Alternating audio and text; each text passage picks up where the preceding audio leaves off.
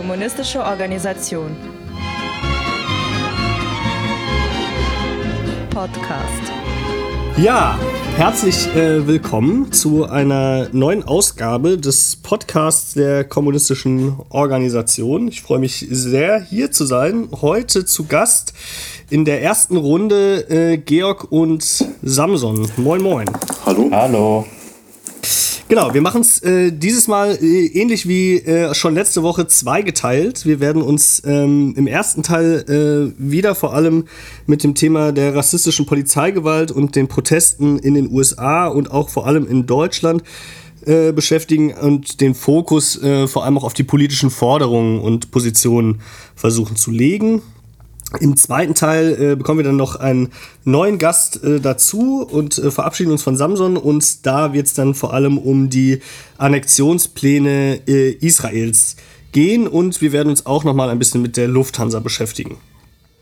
Ganz kurz, weil die Frage schon mal aufkam, äh, den Podcast der K.O. findet ihr im Übrigen äh, neben YouTube und unserer Website auch bei Spotify, iTunes und eurem Podcast-Hoster eures Vertrauens.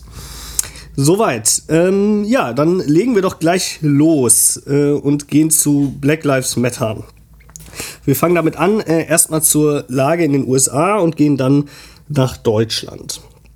Ähm, in den USA gehen die Proteste erstmal weiter, spitzen sich zum Teil zu und vor allem die politische Diskussion äh, spitzt sich weiter zu. Ich habe äh, jetzt vor kurzem noch äh, ich glaube, gestern war das äh, gelesen, äh, in Seattle gibt es beispielsweise eine, äh, äh, eine Zone, eine polizeifreie Zone mit dem Namen Capitol Hill Autonomous Zone oder kurz SHAS. Ähm, wo ähm, ja, Aktivisten, Protest, äh, Protestierende ähm, diese Zone quasi besetzt halten und da ein Leben ohne Polizei quasi ähm, ähm, ja, vorleben wollen. Gewissermaßen an anderen, in äh, anderen Städten in den USA gehen die Proteste auf jeden Fall auch weiter. Äh, weitere Teile der Politik, insbesondere der Demokratischen Partei, äh, machen eine symbolische Solidarisierung mit den Protesten ähm, und ähm, die Forderungen äh, spitzen sich ein bisschen zu. Darunter immer wieder zu hören, defund the police oder dismantle the police. Äh, den wollen wir uns gleich äh, auch zuwenden und verstehen, was das genau heißt und was wir davon halten. Aber zu Beginn könnt ihr vielleicht auch selbst nochmal eure Eindrücke schildern, was ihr noch mitbekommen habt, was die Lage der Proteste in den USA angeht. Habt ihr dazu noch mehr gehört und vernommen?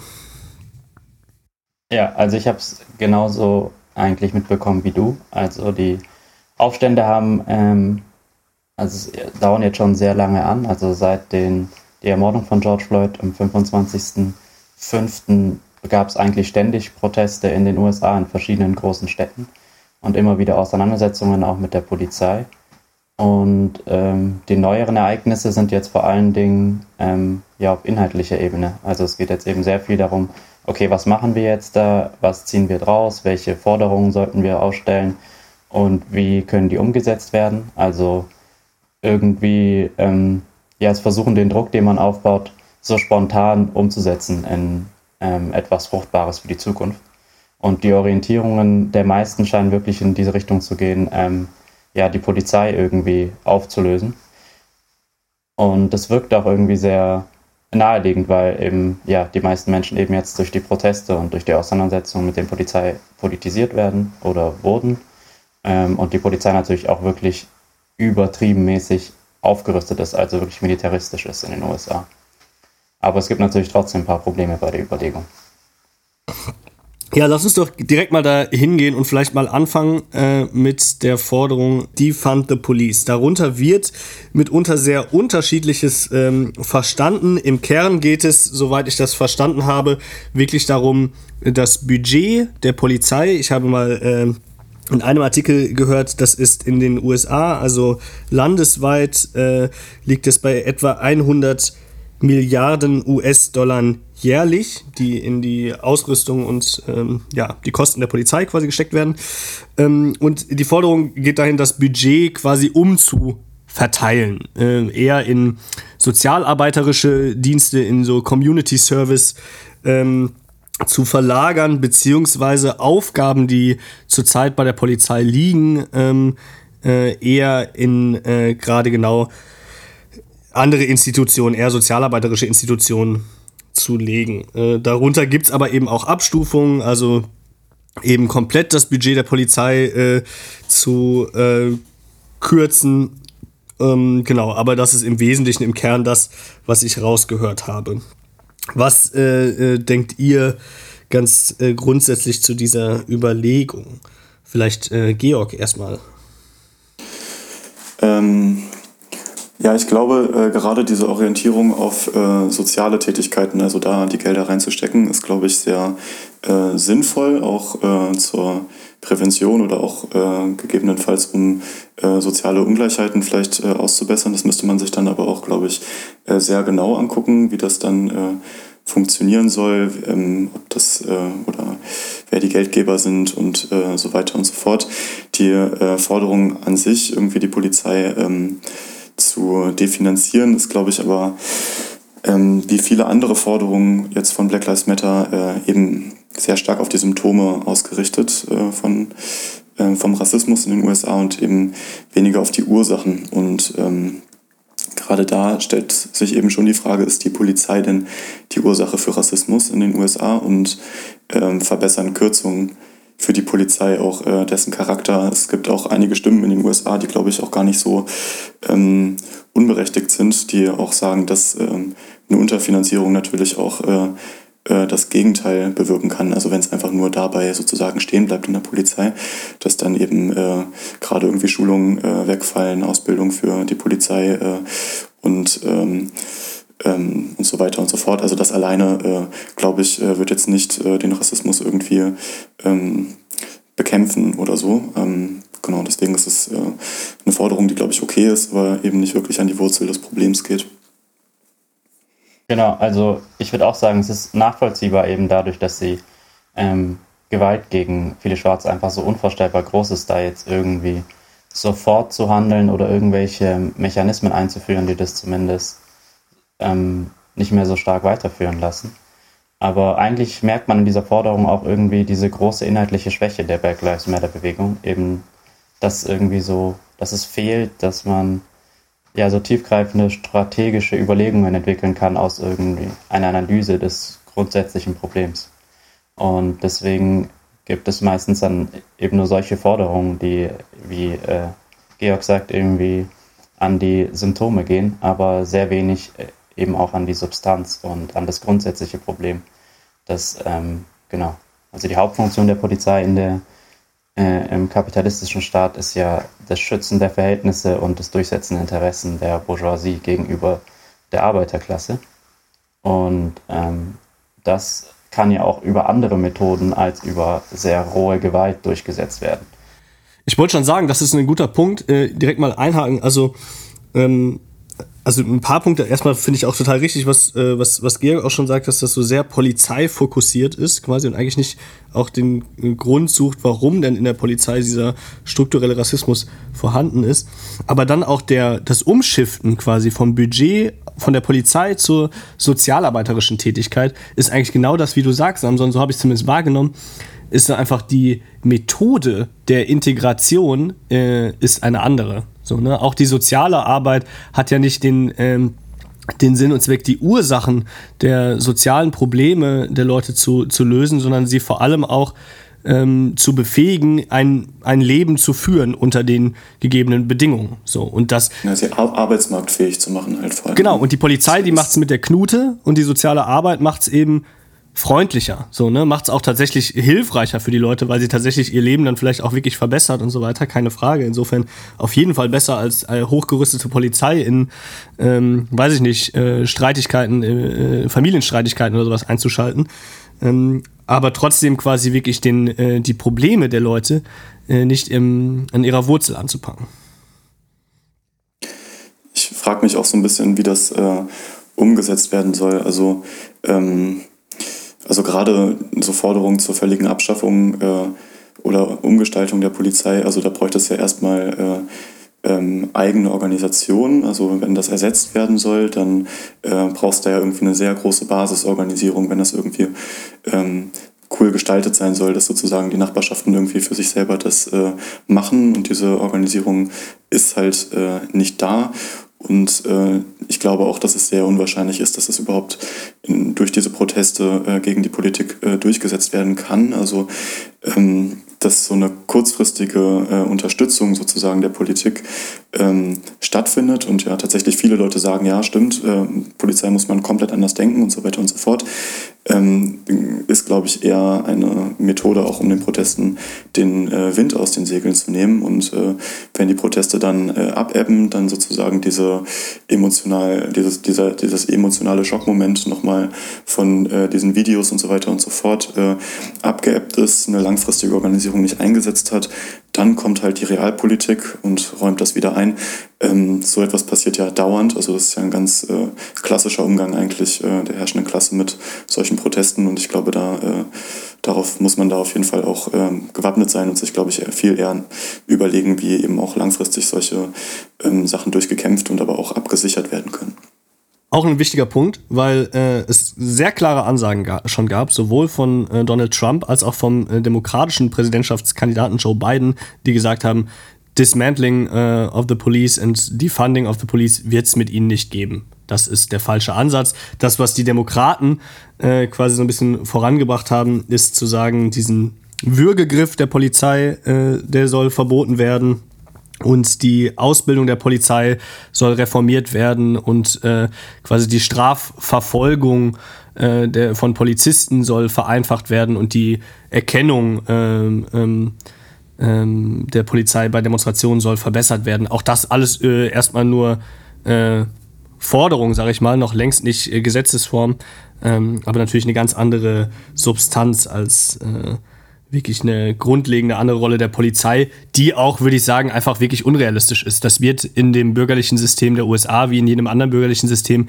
nicht funktionieren. Wie Samsung eigentlich schon gesagt hat, die Polizei hat die Aufgabe der Sicherung der Eigentumsverhältnisse, der Herrschaftsverhältnisse. Und ähm, da, braucht, da braucht dieser Staat auch genau diese repressive bürgerliche Form der Polizei. Und die Demokraten können das jetzt machen, weil sie ja nicht in der Regierung sind sozusagen und da immer diese Rolle der Opposition und äh, offeneren Möglichkeiten sozusagen äh, sich äh, oder so, so, so, so, tun, als ob das so wäre. Und ähm, ähm, ja, also ich meine, die letzten äh, ähm, Jahrzehnte, wo äh, die Demokraten an der Macht waren in den USA, hat sich ja äh, auch nichts daran geändert und die Probleme gibt es ja nicht seit äh, diesem Vorfall. Also es ist schon ein sehr krasses ähm, Geheuchle, was da eigentlich stattfindet, finde ich. Ja, also von den Demokraten ist es schon richtig krass. Also statt dass sie sich irgendwie für äh, sinnvolle, als Umsetzung von sinnvollen Forderungen irgendwie einsetzen, machen die ja jetzt Bilder in irgendwie afrikanischen Gewändern und protestieren irgendwie auf den Knien. Richtig also schlimm, ja, wirklich. Ist richtig also. peinlich. Tun so, als wären es irgendwelche Leute, die jetzt irgendwie, ja, so wie Sportler, die irgendwie so symbolische Zeichen setzen.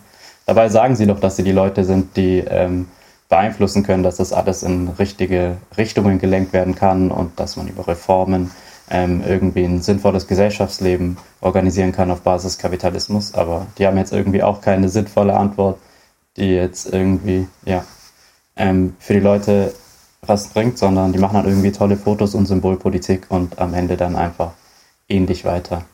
Lass uns noch mal ganz kurz, was ich nämlich auch sehr spannend fand, über einen äh, Aspekt reden. Ich fand schon äh, interessant, zumindest in Diskussionen in den USA, die ich so mitbekommen habe, äh, dieser Fokus auf das, äh, ich sag mal, das äh, System der Kriminalität und ähm, ähm, der äh, Exekutivorgane und so weiter. Also da, das, den Fokus darauf zu lenken, äh, fand ich eigentlich äh, spannend, so, ne? Also, weil ich würde schon sagen, dass an dem ganzen System der Kriminalität, der Polizei, der Gefängnis und so weiter eigentlich, dass äh, die, der Zustand und die Verhältnisse einer Gesellschaft sehr gut auch äh, ablesbar eigentlich sind, so, ne? Und die Argumente, die, die ich so gehört habe, die fand ich auch erstmal einleuchtend zu sagen, Leute, wir haben hier äh, dieses System ist jahrelang so, ähm, funktioniert Jahre, seit Jahrzehnten so mit der Polizei, aber die Kriminalität ist überhaupt nicht beseitigt. Es wird überhaupt nicht weniger Kriminalität. Und das ist natürlich eigentlich ein total richtiger Gedanke. Eigentlich mal zu überlegen, okay, was ist, was ist eigentlich die Ursache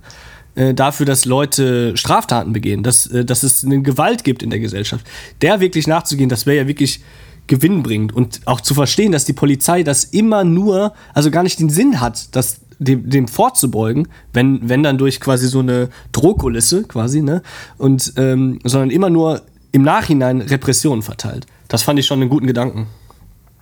Einerseits auf jeden Fall diese Drohkulisse und äh, kein Interesse daran, sozusagen die äh, Spaltung äh, aufzuheben. Aber äh, gerade bei dem Gefängnissystem ist es schon, äh, also das ist wirklich, wirklich krass. Das hat auch ja einen sehr krassen ökonomischen Nutzen. Ne? Also wenn man sich da mal, also wie krass der Rassismus da manifestiert ist. Also 5%, also 4,5% aller schwarzen Männer in den USA sitzen im Gefängnis. Das muss man sich mal reinziehen. Gleichzeitig meinst du oder überhaupt? Gleichzeitig, ah, okay. ja. Und 0,7 Prozent der Weißen nur. Also das ist ja schon ein extrem krasser Ausdruck von Rassismus, der äh, auch ein Zeugnis dafür ist, wie eng das an ökonomische Interessen geknüpft ist. Und da, ähm, also Dazu muss ich mal ein bisschen ausholen. Also die, die amerikanischen Soziologen Smith und Hattery zum Beispiel, das äh, habe ich letztens gelesen, schreiben, wir untersuchen, wie Gefangene in erster Linie afroamerikanische Männer ein Reservoir in höchstem Grad ausbeutbarer Arbeitskraft darstellen, das allen Arten von Industrie, von der Landwirtschaft bis zu multinationalen Konzernen wie Microsoft erlaubt, hohe Profite einzufahren. Und ähm, das Ding ist äh, diese, äh, das private Gefängnissystem. Und äh, 1983 hat das angefangen. Da wurde das erste Gefängnis privatisiert in den USA und seitdem wurde das eben sehr, sehr stark auf, ausgerichtet auf die Gewinnung von Profiten. Das heißt, es wird dann gearbeitet in diesen Gefängnissen, hart gearbeitet für Konzerne. Ähm, wenn nicht hart genug gearbeitet wird, gibt es äh, Strafen, Einzelhaft, Einkaufsverbote und so weiter und so fort. Es gibt quasi kein Gehalt. Die Gefangenen haben nicht die Möglichkeit, sich zu organisieren. Für die Rendite wird natürlich äh, an allem gespart, was geht, also an ausgebildetem Personal, an Therapieeinrichtungen ähm, Ausbildungsangeboten und so weiter. Resozialisierung ist überhaupt nicht mehr das Ziel, also klappt damit auch gar nicht. Und ähm, das, das, muss, das muss man sich mal reinziehen. Also 1970 waren in den USA keine 200.000 Menschen in Haft. Und dann mit dem Boom von diesen privaten Gefängnissen und dieser, diesem krassen ökonomischen Nutzen sind es jetzt 50 Jahre später 2,2 Millionen Menschen, die in den USA in Haft sind. Also über verzehnfacht. Heftig, ja. Und ich glaube, das muss man sich auch mal äh, vergegenwärtigen. Das ist, da werden Milliardengewinne eingefahren von Bevölkerungsschichten, von denen das Kapital sonst eigentlich keine äh, zufriedenstellende Wirtschaftsleistung erwarten würde oder nicht ausreichend oder so. Und äh, genau, das muss man, glaube ich, äh, sehr verstehen, auch an diesem äh, Finanzierungssystem und äh, also an diesem Inhaftierungssystem und dem Nutzen sozusagen, der Rassismus da auch ökonomisch hat. Und auch wenn es jetzt äh, bei der Anzahl an Gefängnissen bleiben sollte, das ist ja diese Forderung, äh, no new äh, jails, äh, werden es ja dennoch die meisten der Welt bleiben. Es wird äh, weiterhin inflationär verhaftet und es wird weiterhin keine sozialen Ziele wie die Reintegration äh, verfolgen. Es wird weiterhin ein sehr krasses Instrument zur Unterdrückung der Schwarzen bleiben und genau diese Forderung, keine neuen Gefängnisse zu bauen, die ist auch, finde ich, so ein sehr krasses Beispiel, die das meiner Meinung nach überhaupt nicht den Kern des Problems äh, da trifft irgendwie. Aber man merkt daran schon, dass sich die Bewegung damit beschäftigt, also irgendwie Ansätze dazu verfolgt oder versucht, diese, dieses Gefängnisproblem und diese Kontinuität der Zwangsarbeit für schwarze Menschen in den USA irgendwie einzuordnen und zu verstehen und Forderungen dagegen zu entwickeln. Aber es ist eben nicht tiefgreifend genug und es ist nicht irgendwie ähm, umfassend genug auf das Grundproblem ausgerichtet. Also deswegen bleibt es irgendwie bei so Einzelforderungen und man weiß irgendwie, dieses und jenes Problem sollte man irgendwie angehen und bekämpfen und auf dem Gebiet sollte man Forderungen formulieren. Aber wie das miteinander zusammenhängt und was es, ähm, was das grundsätzliche Problem ist, auf der Ebene sind einfach zu wenig Forderungen irgendwie formuliert worden oder einfach zu wenig gearbeitet worden, sodass es jetzt eben bei den Sachen bleibt. Also die Polizei oder das Gefängnissystem als Einzelne versuchen irgendwie zu verändern, statt das äh, gesamte Gesellschaftssystem zu hinterfragen und äh, den Nutzen von Rassismus und Kapitalismus oder die den Zusammenhänge sozusagen so zu verstehen und ähm, genau. Voll. Ich würde ähm, ganz gerne, weil wir ähm, zeitlich sonst auch in Bedrängnis kommen, ganz, eigentlich ganz gerne zur Situation in Deutschland kommen. Ähm, und da eigentlich auch äh, direkt anknüpfen, was die Frage der politischen Forderung angeht. Auch da gab es jetzt äh, ein bisschen ähm, Diskussion. Wir kommen gleich vielleicht auch noch mal ganz kurz dazu, wie zum Stand der Bewegung. Aber lass uns mal direkt bei der, auf der Ebene der politischen Forderung bleiben, weil es, glaube ich, gut den Übergang schafft. Äh, Saskia Esken, ähm, mit Parteivorsitzender der SPD, hat gesagt, Zitat, Zigtausende Demonstranten in aller Welt stehen auf, weil der gewaltsame Tod von George Floyd durch einen Polizeieinsatz in den USA kein Einzelfall ist. Auch in Deutschland gibt es latenten Rassismus in den Reihen der Sicherheitskräfte. Großer Aufschrei, also Zitat Ende, sorry, großer Aufschrei in ähm, Politik und Medien. Was, was äh, kann sie das nur sagen, die ähm, äh, Polizei unter, unter Generalverdacht zu stellen und auch wirklich parteiübergreifend, ne? also von der FDP, CDU, äh, selbst aus äh, der SPD natürlich, aber auch von der Linkspartei gibt es äh, Thema Bartsch dann, ne? genau gibt Mhm. es gibt es Kritik daran, dass sie das äh, so äh, formuliert. Mit am prominentesten macht das äh, Boris äh, Pistorius, der ähm, äh, auch von der SPD ähm, äh, aus Niedersachsen. Ähm, äh, Zitat: Es ist doch keine alarmierende Zahl, wenn es 2.000, 3.000 Fälle pro Jahr sind. Damit bezieht er sich auf so Racial Profiling. Also ähm, die Frage mal ganz konkret gestellt an euch: Gibt es einen strukturellen Rassismus in der Polizei in Deutschland? Und wenn ja, was heißt denn auch strukturell und äh, woher kommt er? Habt ihr dazu Gedanken? Ja, den gibt es auf jeden Fall. Also ich finde das äh, ähm, schon ziemlich krass, wie sich da einige Politiker geäußert haben. Also zum Beispiel äh, Seehofer hat das ja auch völlig äh, dementiert und äh, klar gesagt, für Rassismus gilt Null Toleranz. Jedem Einzelfall werde nachgegangen. Ähm, und genau, bei der Bundespolizei äh, gab es jetzt laut äh, Bundesinnenministerium seit 2012 insgesamt 25 Rassismusverdachtsfälle. Und ähm, das ist ja schon, äh, das zeigt das ja schon auf. Also dass äh, in der Bundespolizei in den letzten acht Jahren äh, nur 25 Rassismusverdachtsfälle äh, ähm, gemeldet wurden. Also ich weiß nicht, wie die das äh, da zählen oder so, aber wenn man davon ausgeht, als ein Horst Seehofer, was er wahrscheinlich eigentlich nicht tut, dann ähm, kann man das äh, vielleicht so sagen. Aber ähm, ähm, ja, das ist einfach absurd. Also 40.000 Beschäftigte in der Bundespolizei und eine Zahl von 25 Verdachtsfällen, wo wahrscheinlich bei einem geringsten Satz davon äh, überhaupt dem nachgegangen wurde. Also es ist ja bekannt, äh, dass unzählige Reichsbürger und andere Faschisten im Polizeiapparat sind. Äh, zum Beispiel dieses Hannibal-Netzwerk, was ja irgendwie äh, letztes Jahr ähm, aufgedeckt wurde, aber ja auch noch sehr, sehr viele andere. Schlagwort Racial Profiling, also alleine, wenn wir jetzt mal das Beispiel nehmen, äh, ähm, Silvester in Köln, wo die Polizei irgendwie alle Leute, die da durchgeströmt sind, einfach nach irgendwie Nafri und äh, Deutsch äh, sortiert hat. Das ist ja auch kein Einzelfall. Das, äh, äh, wahrscheinlich habe ich das in meinem Leben schon äh, öfter als diese 25 Verdachtsfälle ähm, so ähm, miterlebt. Und äh, ähm, es, ja. Das ist aber jetzt, äh, machen wir es mal ganz konkret. Also, weil das ist auch das, worauf sich dann zum Beispiel Saskia Esken zurückzieht, nachdem sie das gesagt hat und Kritik hat, rudert sie zurück und sagt, ja, ich wollte gar nicht die ganze Polizei ähm, als solche äh, diskreditieren, sondern letztlich geht es um äh, Einzelfälle. Und die dürfe es aber nicht geben. Also was ist, ähm, also ich meine, allein die, äh, jetzt könnte man sagen, okay, es sind einfach besonders viele Fälle.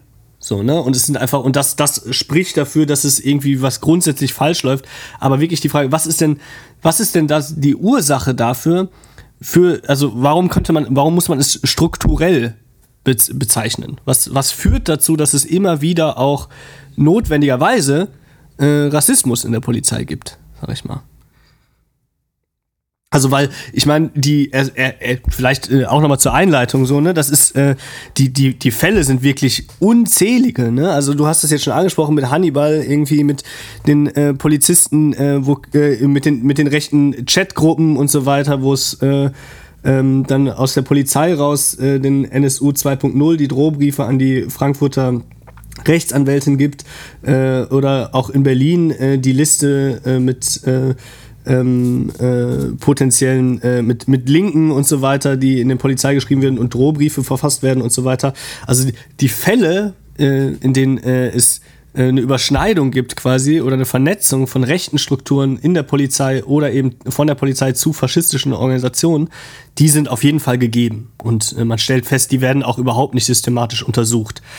Aber was ist darüber hinaus, was könnt, was äh, denkt ihr quasi sind gesellschaftliche Ursachen dafür, dass es wirklich strukturell ist? Ähm, Na, erstmal würde ich das schon nochmal stark machen. Also es ist ja auch, geht sogar hin bis zu Toten. Also diese Kampagne Death äh, in Custody, also Tod in Gewahrsam, die hat jetzt so eine Recherche rausgebracht, dass wir in den letzten 30 Jahren in Deutschland auf 109, äh, 159 Schwarze gekommen sind, die in Deutschland äh, in Gewahrsam durch staatliche Gewalt verstorben sind. Alleine äh, das mal ist so eine Zahl. Und äh, zum Beispiel auch das, äh, das Beispiel Uri Jallo, wo die Politik äh, sich einfach äh, dagegen wehrt, irgendwie äh, diesen Fall aufzuklären. Also CDU, SPD, Grüne und AfD haben zum Beispiel dagegen die Öffnung eines äh, Untersuchungsausschusses zu Jallo äh, ähm, gestimmt. Also es ist äh, wirklich einfach eine krasse äh, Verleugnung eigentlich, ein, ein Totschweigen sozusagen davon. Ähm, ja, um das Strukturelle, glaube ich, äh, an diesem Problem festzustellen, ähm, ist es, glaube ich, äh, wichtig, äh, eben sich die Ursachen von Rassismus mal anzugucken, die zu verstehen. Ähm, genau, und darin aber auch zu verstehen, welche Rolle da die Polizei spielt. Also da muss man vielleicht erstmal eine kleine Bestandsaufnahme machen. Also ähm, erstmal gibt es eine krasse Bildungsungleichheit. Also die Hälfte der Ausländer in Deutschland hat nur einen Hauptschulabschluss oder nicht mal einen Hauptschulabschluss, während es bei Deutschen nur ungefähr 20 Prozent sind. Ähm, Deutsche haben prozentual deutlich mehr als doppelt so oft einen Hochschulabschluss wie Ausländer. Und auch beim Gehalt sieht es ähnlich aus. Ähm, sehr, sehr unterschiedlicher Medianeinkommen bei Leuten jetzt äh, aus typischen Asylherkunftsländern, Syrien, Afghanistan, Irak und so weiter. Da ist es noch äh, am krassesten. Da gibt es 44 Prozent Unterschied im Lohnmedian zu äh, Leuten mit einer deutschen Staatsbürgerschaft, also fast halb so viel. Und die Tendenz äh, driftet da deutlich äh, auseinander. Und äh, äh, das äh, spiegelt sich natürlich auch in der Kriminalität wieder. Bei vielen Sachen nicht, wie beispielsweise ähm, Kinderpornosachen und sowas, äh, aber bei ähm, so ähm, Sachen für die wirtschaftliche Bestreitung des Lebens, also so vor allem Diebstahl, Drogenhandel, ähm, Erschleichen von Leistungen und sowas, wo dann eben die 12 Prozent in Deutschland Lebenden äh, mit nicht deutscher Herkunft eben 30 Prozent der äh, Straftaten begehen. Das heißt, ähm, es ist ja kein Geheimnis, dass Kriminalität durch wirtschaftliche Not massiv hervorgebracht wird. Und äh, das muss man, glaube ich, äh, ähm, das muss man, glaube ich, verstehen, dass sich das dann natürlich auch bei der äh, Polizei äh, widerspiegelt. Und also woher kommt der Rassismus in der deutschen Polizei? Ne? Das ist natürlich einerseits diese Staatsräson. Es wird immer wieder von der herrschenden Klasse produziert und reproduziert, äh, da ihre Herrschaft halt auf Spaltung und auf Spaltung der Unterdrückten aufbaut, ne? Spalte und Herrsche. Und diese Propaganda sich natürlich auch in den Köpfen der Polizisten festsetzt. Aber andererseits ist es natürlich auch äh, so, dass die Polizei vor einer Gesellschaft stehen, in der äh, die Menschen eben ganz real nicht gleich sind, nicht gleich behandelt werden, nicht gleich leben und so weiter und so fort. Und äh, ähm, dieser Umstand, dass äh, Ausländer ganz real mehr Straftaten begehen, äh, durch ihre strukturelle äh, Unterdrückung, auch in, äh, im Kapitalismus in Deutschland, ähm, ähm, das, äh, da wird eben nicht nach den Ursachen äh, das hin untersucht, sondern eben rassistisch ausgelegt. Aber das muss man, glaube ich, schon verstehen, dass es auch eine äh, Widerspiegelung der Verhältnisse ist, die da ähm, stattfindet. Ja, aber man ähm, sieht eigentlich auch, also eigentlich das große Problem, das ich mit diesen Aussagen habe, ist halt, dass es ähm, immer wieder funktioniert, dass ähm, ja solche Politiker sagen können, Rassismus gibt es so nicht oder sei nur, äh, gibt es nur in Einzelfällen. Ähm, dann schaffen die das ja eigentlich nur, weil sie den Rassismusbegriff immer so auf bestimmte ähm, Erscheinungspunkte irgendwie eingrenzen. Also dass sie sagen, Rassismus ist sowas wie wenn irgendeiner sagt, weil du schwarz bist, mache ich das und das mit dir. Aber wenn man das irgendwie verstecken kann oder ähm, dann gilt es schon gar nicht mehr. Deswegen kann man da bei der Polizei so oft irgendwie ähm, ja, ein Auge zudrücken. Und diese ganzen, ähm, ja, diese, ähm, ja genau, diese ganze Spalt- und Herrschepolitik und dieses, ähm, diese alltäglichen Praktiken wie zum Beispiel Abschiebung oder ähm, ja, diese ganze Grenzpolitik oder so, die wird ja gar nicht als Rassismus gewertet, sondern das sind dann irgendwie ganz normale Dinge, dass man jemanden abschieben kann äh, in sein Heimatland, wenn er hier für die aktuelle Produktion nicht äh, verwertet wird oder gebraucht wird oder so, ähm, wegen seinem Bildungsstand oder was auch immer, oder weil es gerade irgendwie zu viele gibt. Und dass diese ganzen ähm, Fluchtwege auch kontrolliert werden von der EU, also über die Sahara, das Mittelmeer und alles und auch darauf angepasst wird, wie viele Arbeitskräfte hier gerade benutzt werden. Das ist ja keine rassistische Überlegung für diese Leute, sondern das sind dann, sie tun ja irgendwie so, als sei das gar nicht irgendwie darauf ausgerichtet, sondern danach, wie unfrei diese Menschen in ihrer Heimat sind, was halt gar nicht stimmt. Ähm, und deswegen ähm, kann man da immer so viel auskla äh, ausklammern. Aber die Sache ist halt auch, dass sie, ähm, ja, ich muss ehrlich gesagt lachen, wenn sie so Wörter benutzen wie Einzelfälle und dem wird nachgegangen, weil erstens sind keine Einzelfälle, sondern das ist äh, Schema F. Ähm, diese ganzen Sachen, die ich vorhin aufgezählt habe, sowie auch ähm, das, was äh, Georg gemeint hat mit der Reproduktion und dass dem nachgegangen wird, ist der allergrößte Witz, weil eigentlich ist es so, dass man bei dem eigentlich immer einen Freifahrtschein bekommt. Ich kann, also wenn man Menschen in ihren Zellen umbringen kann, die ähm, an der Hand und an den Füßen gefesselt sind und die Polizisten trotz vieler Untersuchungen, die auf Mord äh, hinweisen, ähm, ohne Probleme davonkommen, äh, ihre Pension beziehen und irgendwie im Ruhestand noch darüber lachen können, dass das eine der wenigen Taten ist, bei der sie vielleicht erwischt worden sind oder halb erwischt worden sind, ähm, dann zeigt es ja, dass solche Menschen permanent geschützt werden. Man kann auch Polizisten nicht effektiv ähm, dafür anklagen oder, oder irgendwie ja, rausschmeißen lassen dafür, dass sie einen aus rassistischen Gründen verhaften, sondern das ist eigentlich genau das, was immer geht, also wovor sie, wofür sie eigentlich geschützt werden sozusagen oder denen es auch beigebracht wird. Ich kann mir gut vorstellen, dass Polizisten auch so eingewiesen werden, an Bahnhöfen eben bewusst schwarze Menschen oder andere zu kontrollieren. Das wäre dann blöd, wenn sie deswegen auch gefeuert werden könnten.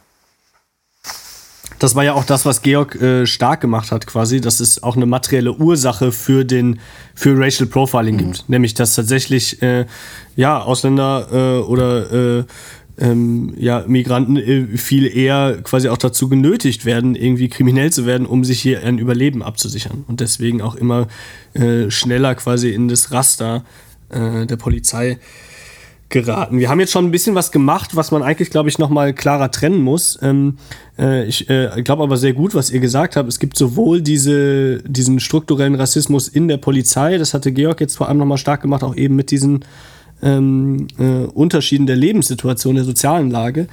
Äh, und es gibt aber eben auch diesen strukturellen Rassismus äh, in, im Kapitalismus an und für sich, der sich dann auch in der Polizei widerspiegelt quasi. Es gibt, gibt, gibt, gibt beides. Und zu diesem strukturellen Rassismus im Kapitalismus können wir vielleicht noch mal so ein bisschen, bisschen was, äh, was sagen. Was mir zumindest äh, da sehr einleuchtend erscheint, ist, dass ähm, man erstmal feststellen muss, der Kapitalismus, das ist eine Gesellschaft der Ungleichheit. Ja, es ist, ist die permanente, also eine Ausbeutungsgesellschaft, also die permanente äh, Abschöpfung des Reichtums von einem Teil der Bevölkerung, dem großen, der großen Mehrheit, zu einer Minderheit.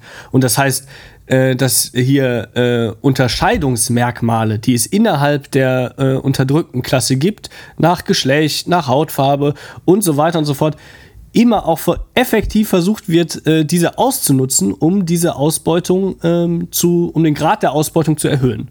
Eigentlich, um sich quasi äh, und genau wie ihr sagt, um auch die Gruppe äh, unter sich zu spalten. Also das, das, dieser Rassismus, der passt einfach sehr gut in eine Gesellschaft äh, der Ungleichheit, quasi. Genau. Also es funktioniert eigentlich auch ähnlich wie bei diesen ganzen RTL-Sendungen, wo Menschen im Niedriglohnsektor oder die ähm, von Hartz IV leben müssen, irgendwie schlecht gemacht werden und dann äh, Menschen, die in Arbeit sind, äh, denken sollen, äh, ja, diese Menschen sind irgendwie selber verantwortlich und ähm, für ihre Situation und ähm, das ist alles irgendwie auf ihre äh, schlechte Lebenshaltung und mangelnden Fleiß und so zurückzuführen und deswegen ähm, muss ich mich auch nicht mit deren Situation beschäftigen und ich kann, muss es nicht auf ein gesellschaftliches Problem zurückführen, ähm, sondern kann einfach sagen, die sind selber schuld und deswegen lasse ich die mit deren Probleme alleine. Und so, so spaltet man dann quasi auch neben Schwarzen, die, denen es ähnlich geht, sozusagen unter, also die auch unter Hartz IV leben müssen und ausgegrenzt sind quasi äh, in dieser Hinsicht und äh, Ausländer, die vielleicht schon arbeiten oder so. Ähm, also oder Ausländer, die arbeiten die dann eben genauso. Ja, ist einfach eine weitere Spaltungslinie innerhalb dieser ganzen Fragmentierung der Arbeiterklasse.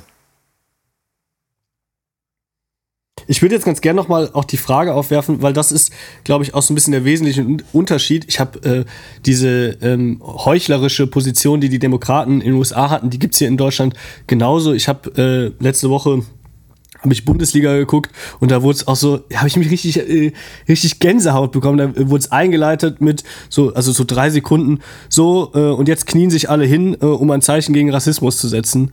Und fertig. So, irgendwie so. Ne? Das ist so ein bisschen die Art, offiziell quasi mit dem Thema umzugehen, zu sagen, an, ähm, äh, an ein antirassistisches Verhalten zu appellieren, um quasi diesen Alltagsrassismus äh, zu bekämpfen.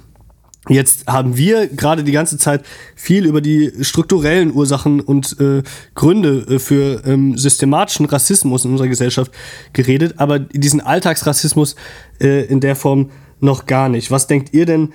Ähm, ne, also, ähm, weil mal jetzt ein blödes Beispiel irgendwie, dass äh, auch der, der reiche Schwarze sicherlich auch von Rassismus betroffen ist, nicht nur der, der arme Schwarze oder sowas. Das, ähm, ähm, in welchem Verhältnis steht denn quasi dieser Alltagsrassismus zu den ganz systematischen Ursachen und so? Und wie können wir auch den, den bekämpfen, quasi? Mhm. Also komplizierte Frage auf jeden Fall. So.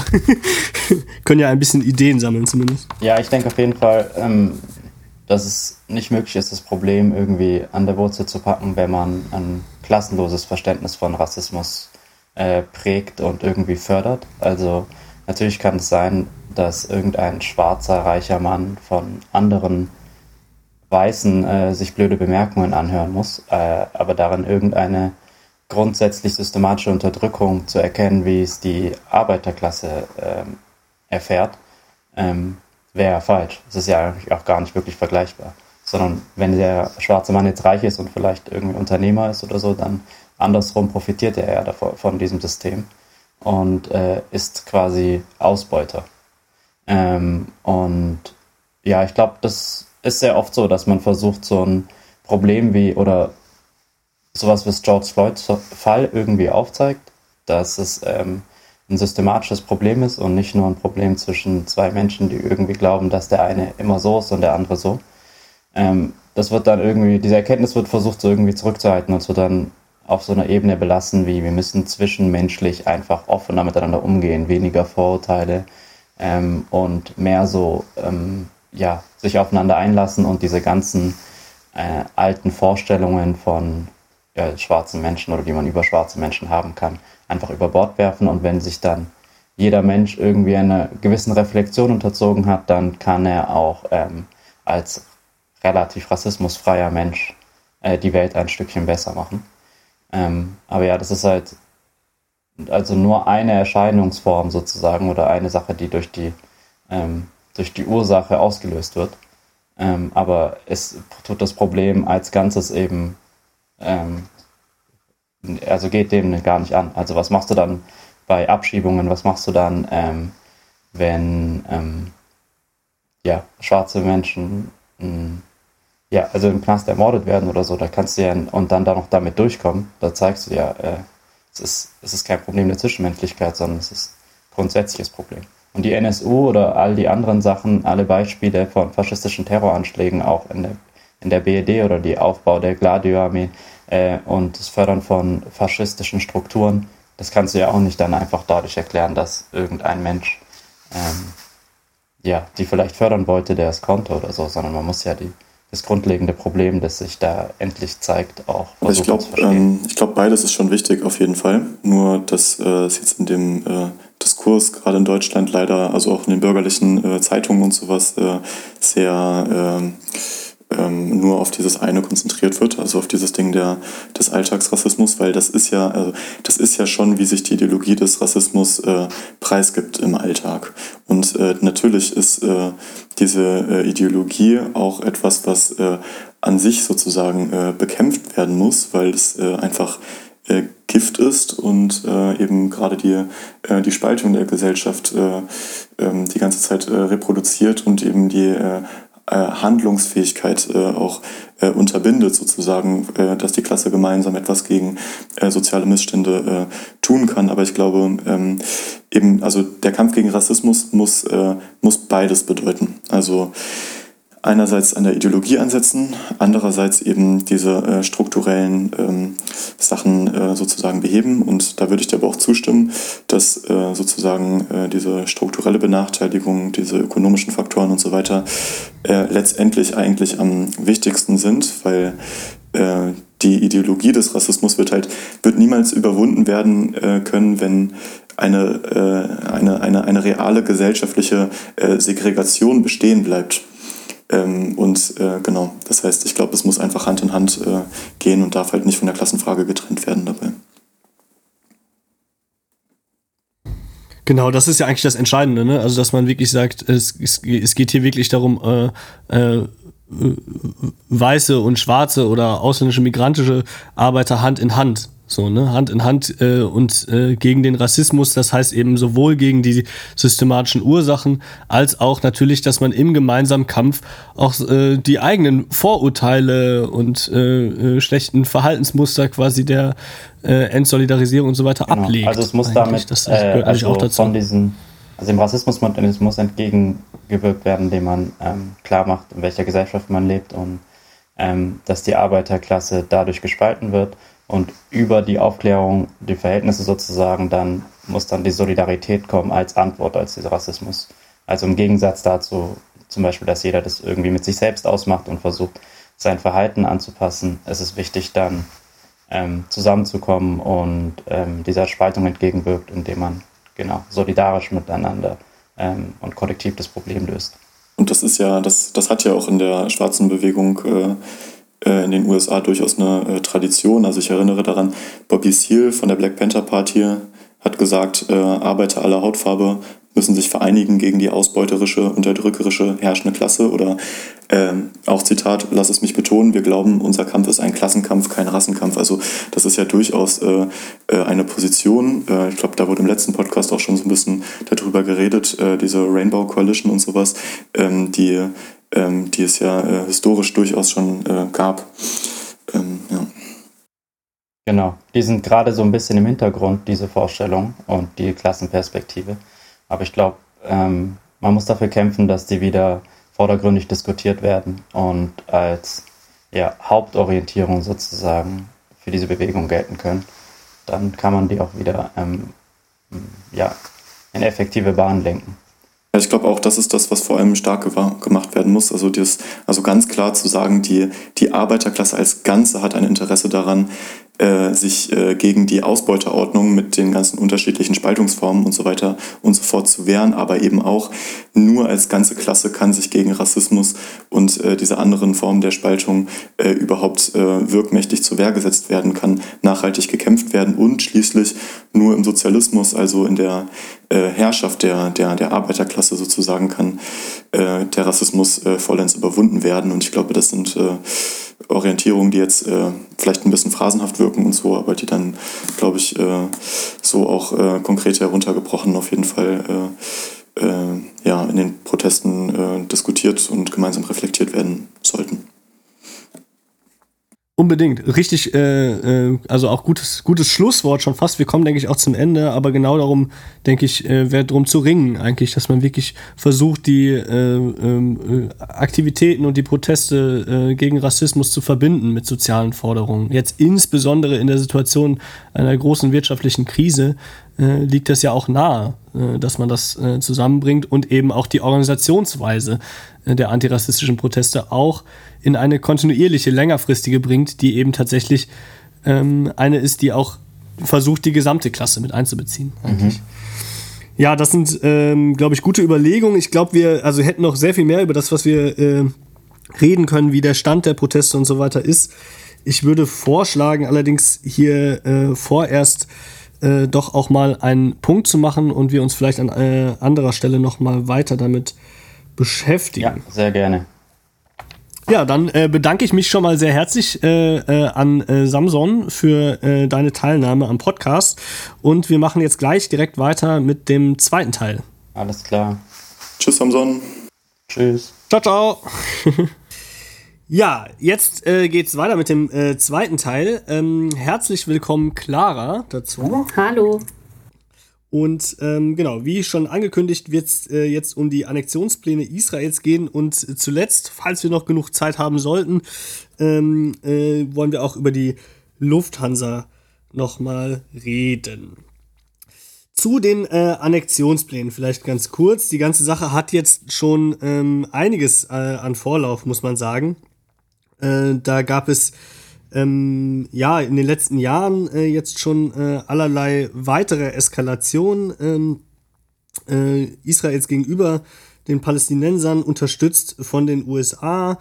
Ähm, ein paar Sachen mal zu nennen. 2018 die Anerkennung Jerusalems als Haus Hauptstadt Israels im März 2019 dann die Anerkennung der USA, äh, der Golanhöhen durch die USA als äh, israelisches Staatsgebiet ähm, und die äh, Ankündigung von Mike Pompeo, äh, die israelischen Siedlungen in Palästina nicht mehr per se als Verstoß gegen internationales Recht äh, zu sehen, ähm, dann den äh, sogenannten, selbst sogenannten Jahrhundert-Deal, zu dem Clara gleich noch mal ein bisschen was sagen kann, mh, zwischen Trump und Netanyahu und äh, jetzt äh, eben vom 28. Mai die Ankündigung von Benjamin Netanyahu, äh, das äh, Westjordanland, äh, äh, also die Siedlungen ähm, Israels im Westjordanland annektieren zu wollen. Vielleicht kannst du noch ganz kurz, Clara, auch was zu dem Jahrhundertdeal ergänzen, worum es da genau ging. Und dann wollen wir uns mal anschauen, wie das Ganze zu verstehen ist, was die ähm, Diskussionen dazu so waren. Okay, also ähm, ich werde es so ein bisschen versuchen, pointiert zu machen. Wir haben ja nicht so viel Zeit. Also generell kann man sagen, ähm, geht es darum, dass man äh, den Besatzungsstatus aufhebt. Äh, ne? Die äh, 67er äh, Besatzung äh, ähm, der weiteren Gebiete, äh, also vor allem der Westbank dann. Ähm, ich meine, Gaza ist ja quasi besetzt, aber darüber reden wir jetzt nicht. Ähm, insofern aufzuheben, diesen Besatzungsstatus, indem man man ihn in einen Annexionsstatus überführt. Das heißt, dass dieser, ähm, diese Gebiete ähm, anerkannt werden als integraler Bestandteil ähm, des israelischen äh, Staates.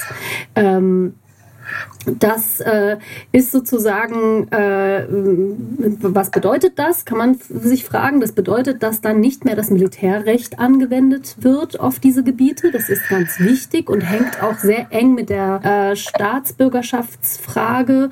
Und ähm, Netanyahu hat äh, ähm, äh, darauf schon eine Antwort gegeben, nämlich dass ähm, er nicht vorsieht, äh, für die Palästinenser die äh, israelische Staatsbürgerschaft äh, ähm, zu geben, äh, so wie die ähm, 48er, so nennt man diejenigen Palästinenser, die nach der äh, Vertreibung äh, ähm, 48, also 47, 48 ähm, der Nakba ähm, in, Palästin in, den Gebieten ge geblieben sind, die äh, dann als israelischer Staat auf, ausgerufen wurden, die werden von palästinensischer Seite als die 48er bezeichnet. Die haben ja die israelische Staatsbürgerschaft. Ähm, so, äh, das wird nicht vorgesehen. Das können wir vielleicht später nochmal diskutieren, was das bedeutet und welche äh, Diskussion es hier drum gibt. Ähm, das äh, Zweite ist ja, worum es geht, also in diesem Zusammenhang, worum es geht, ist, dass man sagt, alle Siedlungen sollen Teil des ähm, äh, israelischen Staates werden und äh, dadurch, dass eben die Siedlungstaktik war, sich einfach auf diese besetzten Gebiete zu verbreiten und äh, ähm, somit sozusagen schon einfach Fakten zu schaffen, äh, würde ich sagen, ist diese Siedlungstaktik bis hierhin aufgegangen. Ähm, ansonsten sind im Plan vorgesehen, dass auch äh, so etwas wie Landtausch und Bevölkerungstausch ähm, äh, ähm, vorgenommen werden kann. Äh, ja, kann man auch später noch mal draus äh, drüber diskutieren, was das bedeutet.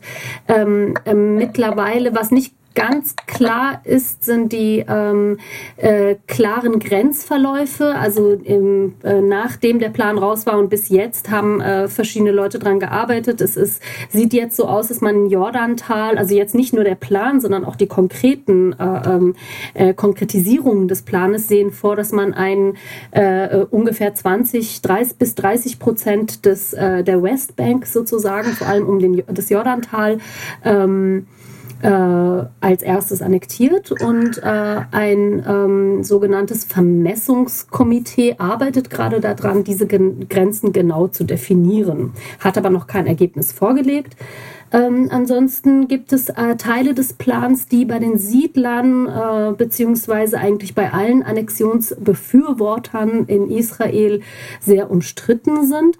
Ähm, das sind die Teile, ähm, wo es darum geht, die Palästinenser einzubeziehen. Äh, und dann, äh, also das, äh, die Palästinenser einzubeziehen und die, ähm, dass die Palästinenser eine Hauptstadt, eine Hauptstadt bekommen in der Nähe von Jerusalem. Es ist ja so eine Art Quasi-Staat vorgesehen, aber der entmilitarisiert ist. Da möchte ich später auch was dazu sagen und wie das mit Oslo zusammenhängt und so. Ähm, und dass äh, palästinensische Gefangene freigelassen werden. Ähm, man muss aber dazu sagen, äh, darüber wird zwar noch diskutiert und so weiter, aber eigentlich äh, ist die, das, was man jetzt erkennt, wie die faktische Annexi Annexierung äh, vorgeplant äh, wird, eigentlich diese Bedingungen überhaupt keine Rolle spielen. Und äh, auch da, glaube ich, werden wir gleich nochmal genauer drauf eingehen. Ähm, ich möchte jetzt nicht so viel zu den sehr seltsamen Vorschlägen sagen, wie dieser palästinensische Staat aussehen soll. Das wurde auch vielen Medien geschrieben, kann man auch nachschauen. Äh, die sind so absurd, dass man eigentlich eigentlich äh, sowieso nicht von einem einer Art Staat oder sowas so einem Konstrukt reden kann. Erstmal soweit. Das sind die wichtigsten Punkte, die ich meiner Meinung nach jetzt genannt habe. Dem entspricht ja auch die sehr klare Absage an diesen Jahrhundertdeal äh, durch die äh, palästinensischen Organisationen. Aber auch international wurde das äh, eben als ja, das kann man ja, jetzt sehr umstritten. Das kann man, das kann man jetzt äh, diskutieren. Das finde ich eine sehr spannende Frage. Äh, es stimmt einerseits, dass äh, Abbas hat ja darauf reagiert, indem er alle äh, Abkommen und Verträge erstmal für nichtig erklärt hat und so weiter und so fort.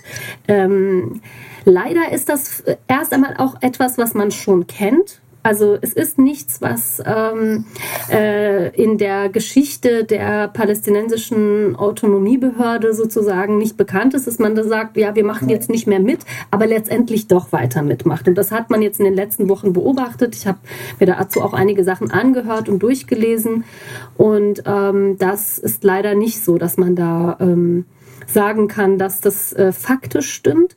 Und auch die Vorschläge, die jetzt von Steig haben, also dem äh, Ministerpräsidenten der Autonomiebehörde, ist es leider auch ähm, sehr stark äh, in Richtung eben genau diese Bestandteile des Planes, nämlich Landtausch, Bevölkerungstausch und so weiter, was sehr kritisch gesehen wird. Was man nicht verwechseln darf, ist die Situation und die Stimmung innerhalb der unterschiedlichen anderen Teile der, äh, des Widerstandes, aber auch der Bevölkerung. Ich glaube, das ist nochmal was ganz anderes und das kann man nicht einfach eins zu eins mit der palästinensischen Autonomiebehörde ähm, gleichsetzen. Gut, gehen wir vielleicht erstmal zurück zu den, äh, oder kommen wir mal ganz konkret auch zu den äh, Annexionsplänen jetzt, ähm, die für den 1. Juli ähm, vorgesehen sind, tatsächlich. Äh, ähm, jetzt schreiben verschiedenste Medien dazu, dass äh, diese neuen Annexionspläne tatsächlich einer Zwei-Staaten-Lösung äh, endgültig einer, einer Absage erteilen würde. Du hast jetzt gerade schon so ein bisschen was dazu gesagt, Clara, wie du das ähm, quasi einschätzt als, naja, schon sehr lang anhaltende Annexionsentwicklung. Ähm, aber was denkt ihr ganz konkret zu der Aussage? Ist das tatsächlich äh, diese Absage, diese ultimative Absage, äh, diese neue Annexionsankündigung? Georg vielleicht mal. Ähm, ja, würde ich eigentlich nicht so sagen. Also äh, mir ist das auch aufgefallen, dass das äh, sehr, sehr viel in den bürgerlichen Blättern äh, so steht. Aber die Frage ist schon immer, äh, welche, welche Zwei-Staaten-Lösung wird da gerade eigentlich gemeint? Also ich, ähm, ich glaube auch, dass jetzt äh, vor diesem Plan of the Century, also jetzt eigentlich äh, eine Zwei-Staaten-Lösung eigentlich nicht mehr wirklich möglich sein wird. Also zum Beispiel die Siedlung gibt es ja schon. Also ob die jetzt offiziell annektiert werden oder nicht, ändert ja erstmal nicht so viel daran, dass äh, das äh, Gebiet komplett äh, zersplittert ist, irgendwie auf dem äh, Palästinenser leben und eben durchzogen von äh, Siedlungen. Das muss man sich mal vorstellen. Alleine ähm, die Westbank als irgendwie größtes äh, Territorium, in dem Palästinenser leben, ist nur etwa so groß wie der Ruhrpott und alleine da sind ungefähr 150 Siedlungen. Also das muss man sich mal vorstellen, das ist komplett durchzogen eben von, ähm, ja, von, von israelischen Siedlungen eben. Und äh, es äh, gibt weder, äh, glaube ich, einen territorialen Zusammenhang deswegen, ähm, auf dem ernsthaft ein Staat entstehen könnte, noch würde Israel einen souveränen äh, palästinensischen Staat an seiner Seite zulassen. Das heißt, äh, wenn es dann irgendwie um Zwei-Staaten-Lösung geht, dann um ja, das, was äh, Clara eben auch schon ausgeführt hat, um sehr, sehr absurde Vorstellung von, was denn eigentlich ein äh, Staat sein könnte oder ist. Aber ähm, äh, genau, ich glaube eigentlich, dass diese Diskussion äh, eine Scheindiskussion ist und auch äh, Augenwischerei gewissermaßen, weil diese Option eigentlich schon seit äh, sehr langer Zeit nicht mehr wirklich auf dem Tisch liegt. So hätte ich es auch wahrgenommen eigentlich, dass gerade gerade diese, vielleicht kannst du Clara gleich dazu auch nochmal was sagen, dass diese Position der Zwei-Staaten-Lösung äh, ja vor allem eigentlich die auch einer äh, so ein bisschen einer Hinhaltetaktik quasi war oder ist. So, also quasi eigentlich ähm, äh, den Palästinensern irgendwie Hoffnung zu machen und international irgendwie den Eindruck zu erwecken, ähm, vermitteln zu wollen, aber das, was de facto seit Jahrzehnten äh, und Jahren immer wieder äh, passiert, ist eine immer weitere, äh, tiefergreifendere Besatzungspolitik. Ja, also ich glaube, ähm, wenn man sich die Geschichte anguckt und auch ähm, die, äh, sowohl die ganzen Anfänge der Geschichte der äh, ähm, Pläne für die Besatzung äh, und Kolonisierung Palästinas als auch die spätere Geschichte, dann kann man zumindest sagen, der Höhepunkt dessen, was man irgendwie als einen möglichen palästinensischen Staat angesehen hat, ist erreicht mit Oslo 1 und 2. Ähm, und mit diesen Abkommen ist letztendlich äh, eine Zwei-Staaten-Lösung äh, schon verunmöglicht worden. Also ähm, erinnern wir uns, ähm, es ging ja bei Oslo 1 und 2 darum, dass man die, äh, ähm, äh, ja, wie man die Westbank einteilt und was man, das, ne, da sind viel mehr Sachen auch dabei. Aber wenn man sich nur das anguckt, wie die Westbank aufgeteilt wurde, dann sieht man schon, dass eigentlich alles, was die Autonomiebehörde sein sollte in Palästina, schon ziemlich absurd und lächerlich war. Ein ziemlich kleiner Prozentsatz dieses Gebietes, nämlich 4 Prozent, sollte von der palästinensischen Autonomiebehörde äh, ähm, äh, kontrolliert werden und verwaltet werden. Eine weitere Zone, die B-Zone, die 24 Prozent hatte, sollte gemeinsam von israelischen und palästinensischen Behörden kontrolliert werden. Und die Zone C, 72 Prozent, allein unter israelischer Kontrolle bleiben bei allen Dingen und bei allen, allen anderen Dingen, die, äh, die äh, man sich nur vorstellen kann, hat Israel sich ein Vetorecht beibehalten. Also alles, auch was die palästinensische Autonomiebehörde in den 4% hätte machen wollen. Äh, ich finde, das ist sehr klar. Wenn man sich dann auch anguckt, ähm, wie ähm, äh, die ökonomische Abhängigkeit dieser Gebiete in den Jahren nach Oslo von Israel äh, vorangeschritten ist, dann ist eigentlich nichts mehr übrig geblieben von einer möglichen Autonomie. So, ne? Also äh, auf allen möglichen Ebenen des Geldverkehrs, ähm, der Produktion der Arbeit, alles eigentlich hängt davon ab, von, von dem Goodwill sozusagen äh, der äh, Israels ähm, und auch ob äh, und welche Gelder überhaupt nach äh, äh, Palästina oder nach den Gebieten, die jetzt als äh, palästinensischer unter palästinensischer äh, äh, Kontrolle stehen sollen, ähm, äh, fließen sollen. Alles wird kontrolliert von Israel. Die Grenzen werden von Israel kontrolliert, etc. pp. Das ist natürlich, das ist natürlich auch ein Grund, warum Abbas äh, dann zwar so äh, ankündigen kann, äh, was weiß ich, wir werden uns an keine Abkommen halten und so weiter und so fort, dass aber klar ist, dass das dann ökonomisch richtig, richtig große Probleme in Palästina gibt. Also das ist äh, ja auch in dieser Diskussion jetzt gerade eine sehr, sehr krasse Kontrollinstanz, die durch äh, diese ökonomische Abhängigkeit auch geschaffen wird. Ne? Ich denke auch, dass ähm, wir sehen müssen, dass natürlich auch in Palästina es eine Klassenfrage gibt und äh, dementsprechend einfach bestimmte Teile auch ähm, in diesen Jahren, äh, ähm, äh, sagen wir mal Ende der 80er bis jetzt, äh, ähm, es, äh, sich was aufgebaut haben eventuell und, äh, und so weiter und so fort und dadurch auch der Widerstand sehr geschwächt wurde, sage ich jetzt mal in ganz allgemeinen Zügen. Und ähm, ich würde sagen, eigentlich ist das, was als Zwei-Staaten-Lösung bezeichnet wird, ähm, lange Zeit ad acta gelegt in diesem Sinne. Und ähm, äh, es sollte aber ähm, auch insgesamt den Blick nicht zu sehr verengen auf die Frage, ähm, äh, was, eigen, äh, also, äh, was eigentlich die Perspektive für äh, Palästina ist.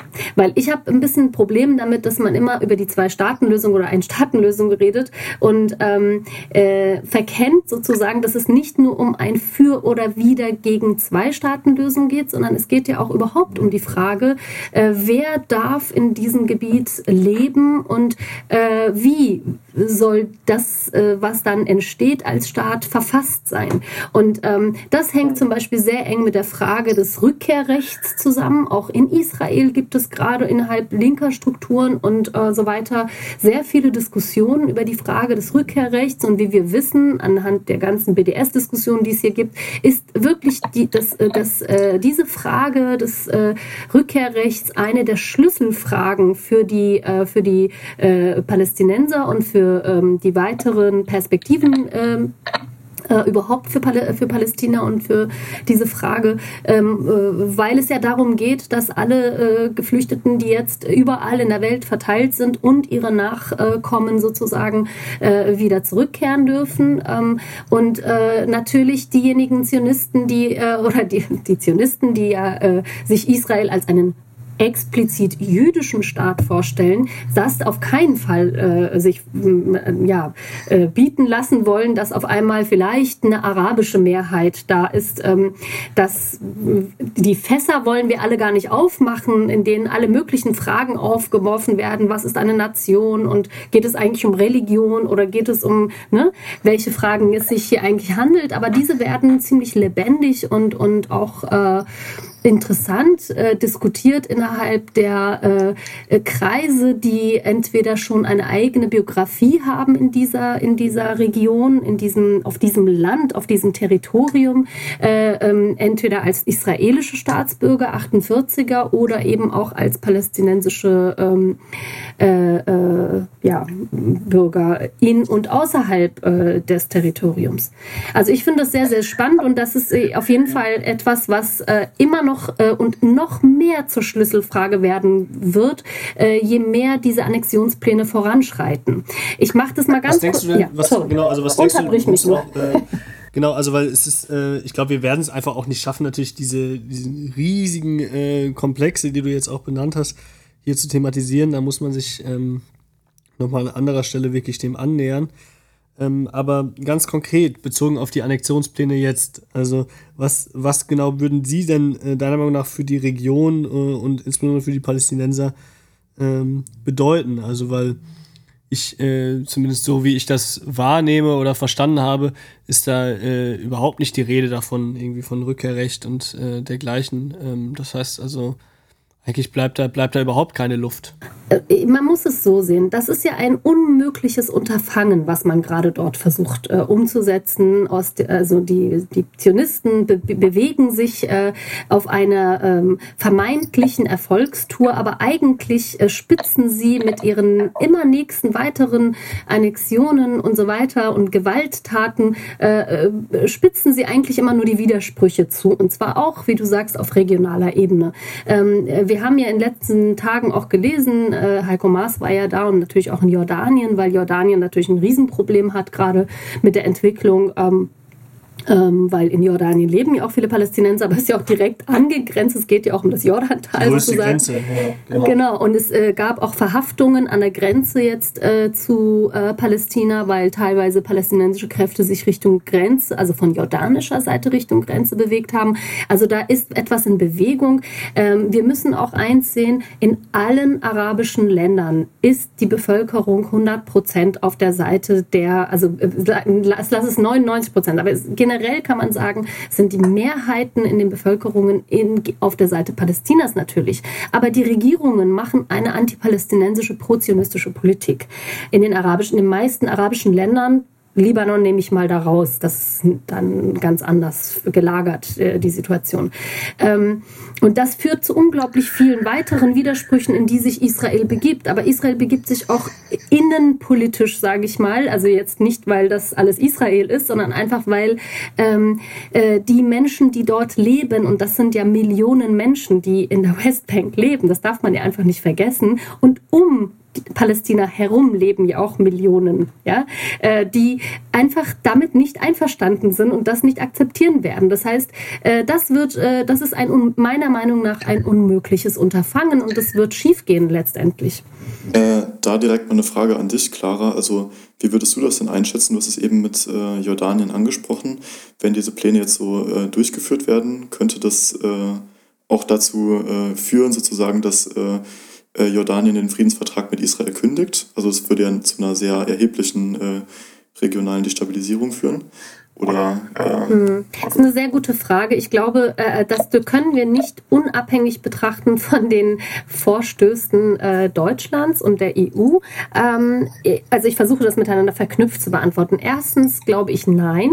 Ähm, ich sehe nicht so ganz äh, die Gefahr, dass die arabischen äh, die arabischen Bourgeoisien äh, in den Ländern, die bis jetzt eine äh, sehr prozionistische Politik gemacht haben, ähm, einfach so umschwenken werden. Sie werden, sie haben, bekommen jetzt Probleme und die Frage ist, wie, was kann man ihnen anbieten, wie kann man sie beruhigen? Darum geht es eigentlich und ähm, auch so würde ich auch die die, die äh, Vorstöße Deutschlands und der EU werten. Äh, natürlich muss man jetzt ganz viel verurteilen. Wir müssen, ja, also wir, wir werden jetzt Zeugen einer unglaublichen Empörung werden, vielleicht hin und da und verschiedenste Akteure werden sagen, dass sie das nicht gut finden. Das müssen sie auch. Also ähm, und äh, einige äh, Teile werden äh, die arabischen äh, äh, Regierungen, unter anderem eben in Amman, also jordanischen Regierung und äh, Königshaus unterstützen müssen, damit sie bei der Linie oder bei der Stange bleiben. So und das äh, genau. passiert, glaube ich, gerade und ähm, die ähm, äh, werden ein Teufel tun, erstmal eher von ihrer allgemeinen Politik äh, ähm, abzukommen, denn das hängt ja nicht nur mit Israel zusammen, sondern es hängt ja auch mit den USA zusammen, mit der gesamten Stellung, in denen sie sich begeben haben, äh, regional und international. Äh, nichtsdestotrotz heißt es ja nicht, dass sie nicht in ein auch selbst wieder, also da, nicht teilweise ein Problem damit haben und dass es Risse bekommt. Das denke ich schon, dass es passiert. Ähm, das hat man teilweise auch gesehen an der ähm, Politik, die äh, die Emirate oder Katar oder so in Bezug auf Iran gespielt haben, äh, dass da schon so ein bisschen äh, ruhig, ruhiger oder so äh, die Bündnisse zerbröckelt sind, sage ich auch in Bezug auf äh, Jemen. Das hat man alles gesehen und das wird auch hier passieren müssen. Aber eine grundsätzliche Wende und äh, eine vielleicht sogar eskalative Situationen kann ich mir gerade nicht vorstellen. Ähm, worauf baut man insgesamt? Also das kann, muss man sich ja auch mal bewusst machen. Man baut darauf, dass die Palästinenser nichts machen können. Und ganz falsch liegt man auch nicht. Das heißt, der, der Widerstand ist so gespalten wie möglich.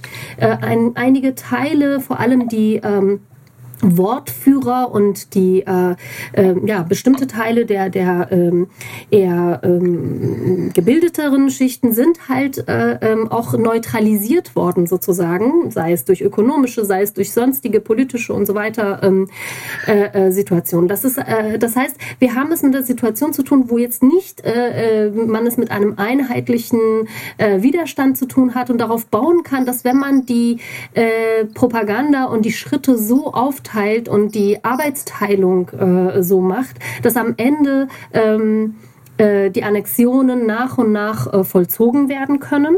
Und ähm, man dann letztendlich bei dieser Politik bleiben kann, die vor allem pro USA und äh, oder im Bündnis mit den mit der mit der mit USA und äh, Israel in der Region äh, weitermacht. So würde ich das ähm, sehen. Ja, wobei ich glaube ich äh, in Palästina schon ein bisschen eine andere Einschätzung hätte. Also es kommt natürlich darauf an, was von diesem Plan dann umgesetzt werden soll, aber äh, der beinhaltet ja auch unter anderem die Umsiedlung von Palästinensern äh, aus der Westbank in die Wüste bei Ägypten und äh, auch die Entwaffnung der Hamas und so weiter und so fort.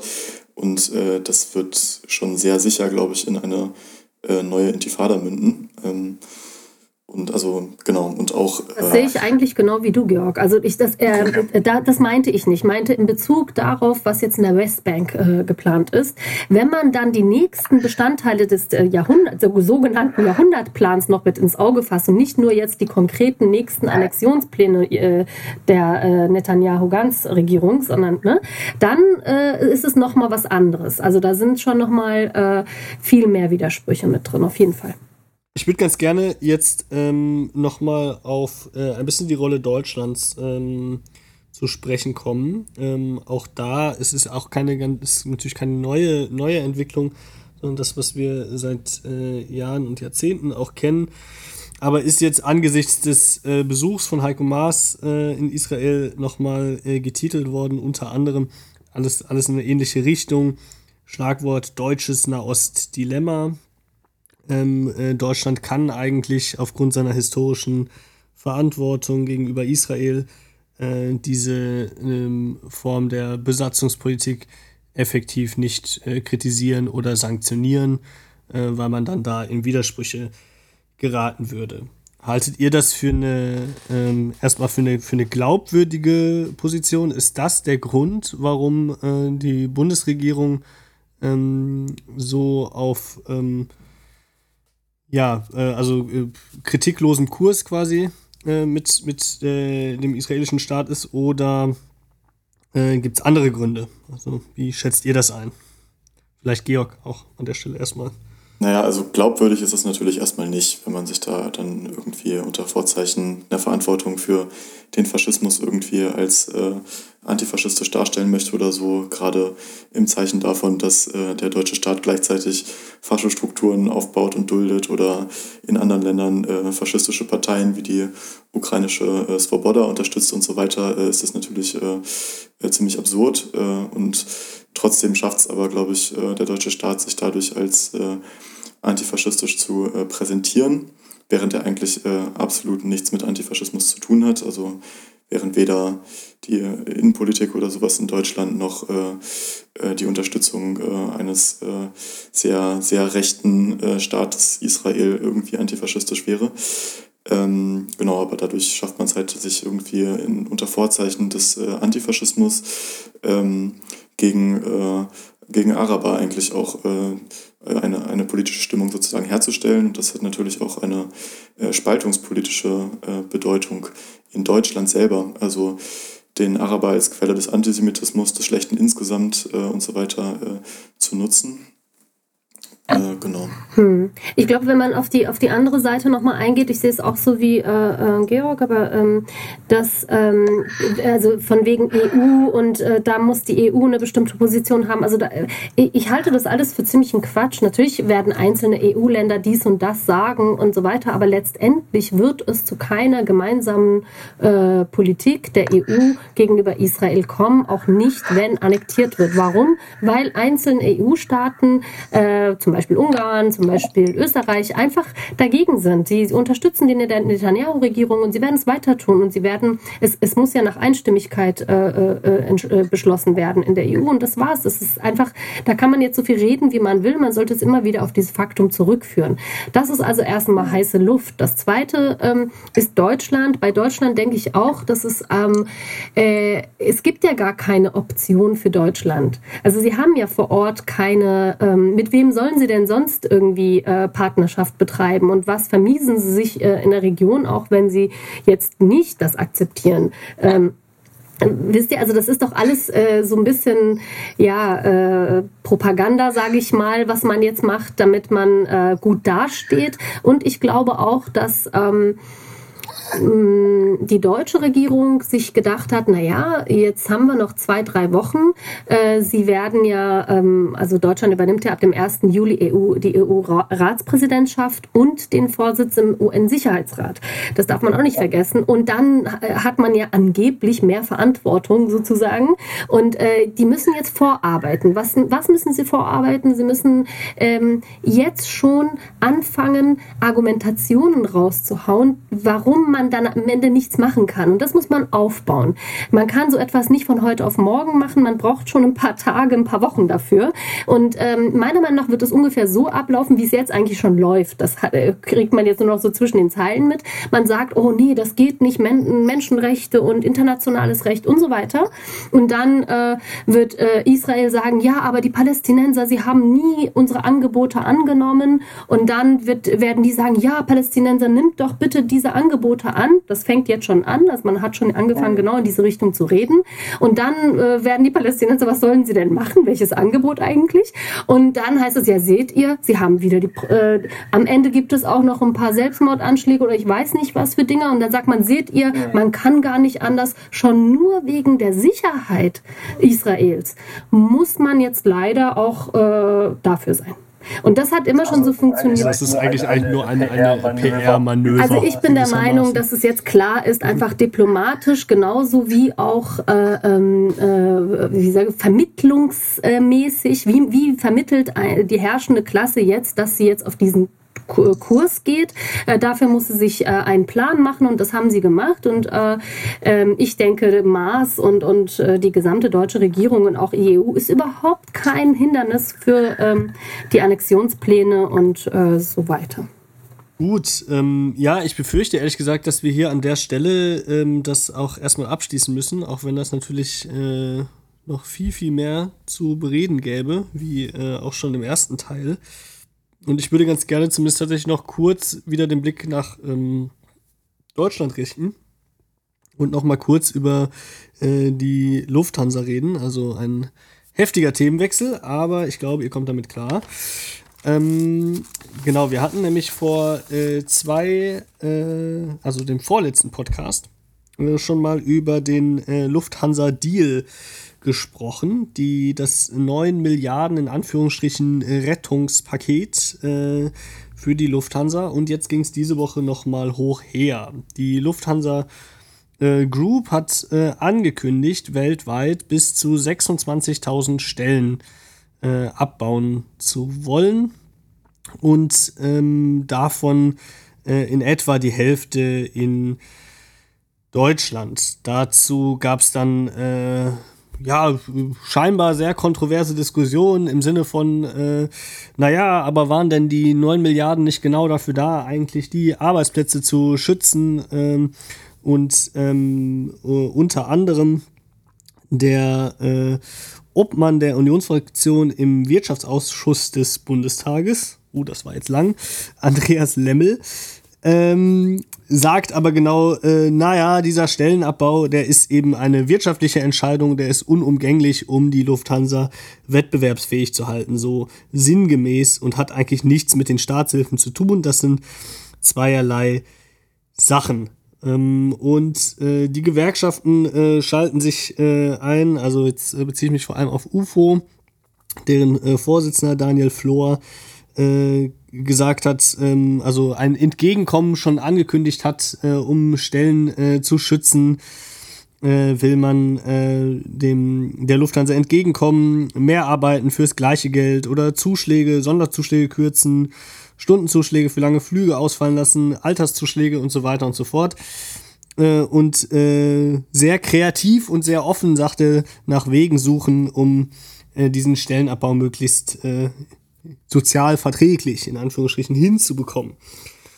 So, soweit vielleicht äh, als äh, kurze äh, Einleitung. Was ist so, was war euer Gedanke dazu, als ihr das gehört habt?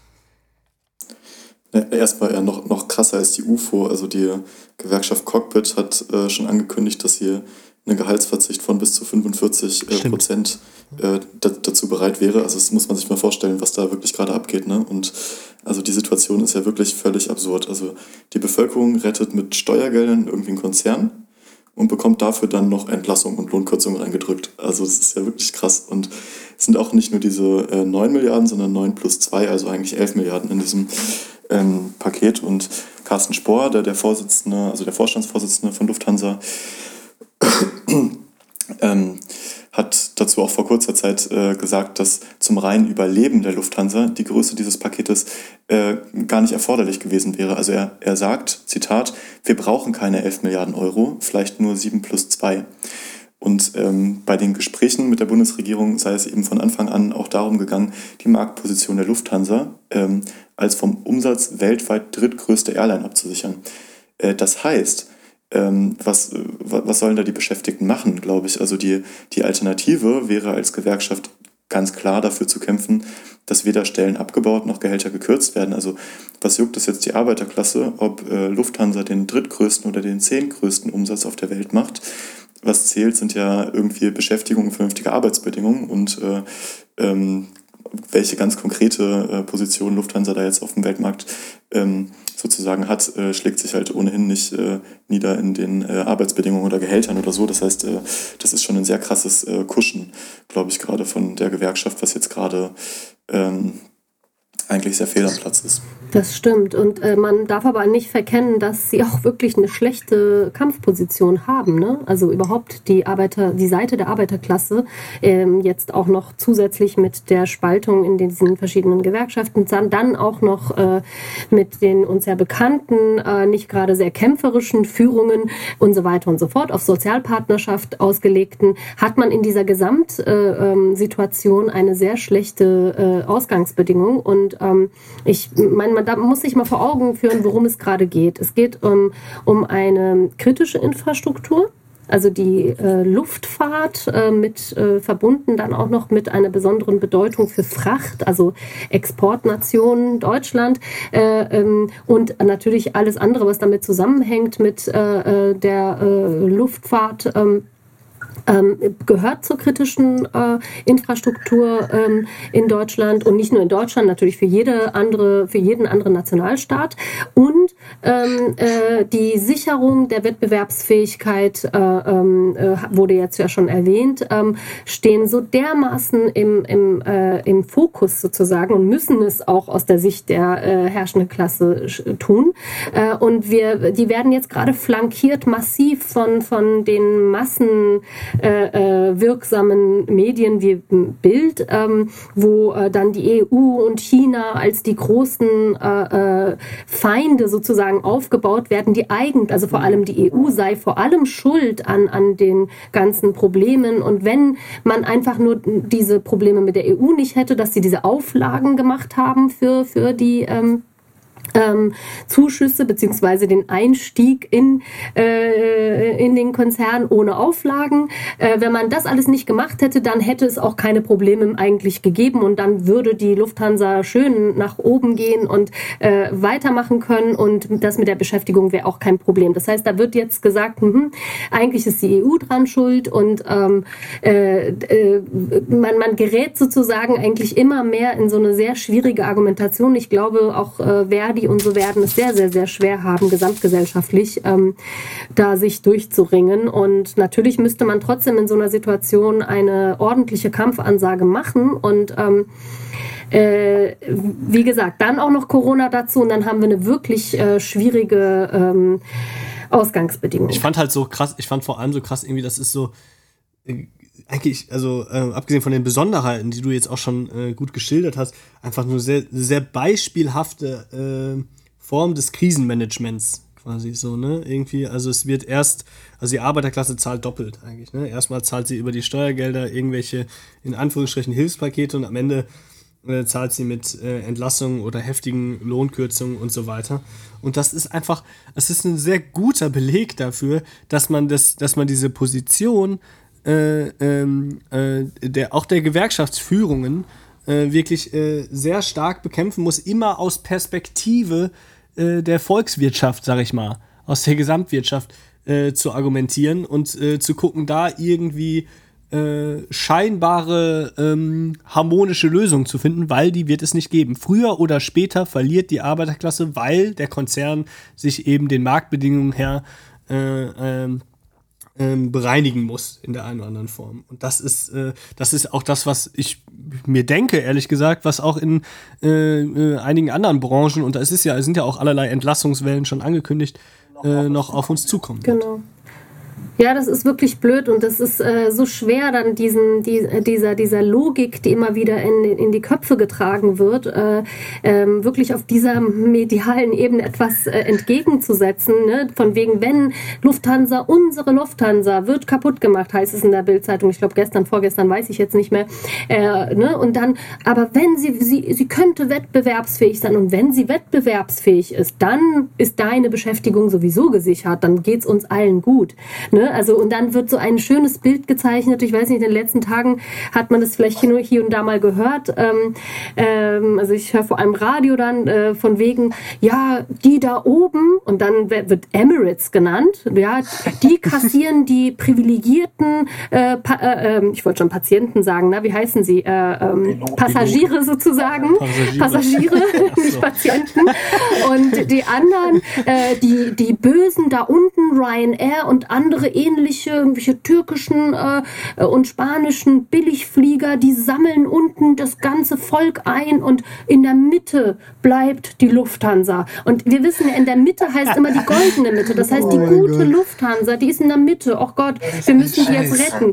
Aber es sind so Bilder, finde ich, die sind sehr wirksam. Die sind so, und dann sitzt man da und hat schon fast Mitleid mit der Lufthansa und denkt, ach Gott, wir müssen jetzt alle was dafür tun, dass unsere Lufthansa gerettet wird. Oh, da kann ich mich aufregen. Aber gut, ich fand da auch sehr, äh, sehr spannend. Ehrlich gesagt, ich fand das äh, Interview dann von ähm, den, äh, dem Andreas Lemmel vorhin schon zitiert äh, bei Deutschlandfunk auch nochmal so sehr beispielhaft dafür. Es geht dann dabei darum auch nochmal, naja, das war ja auch mit die treibende Frage eigentlich bei den, äh, bei diesem äh, äh, Milliardenpaket an die Lufthansa, inwiefern man sich äh, staatlich Einfluss ähm, sichert auf ah, die. der DDR-Vergleich, ah, ne? Ja. Und dann zu sagen, ja, ja, das ist ja Sozialismus, das hat ja 40 Jahre lang nicht funktioniert, da wollen wir auch nicht hin.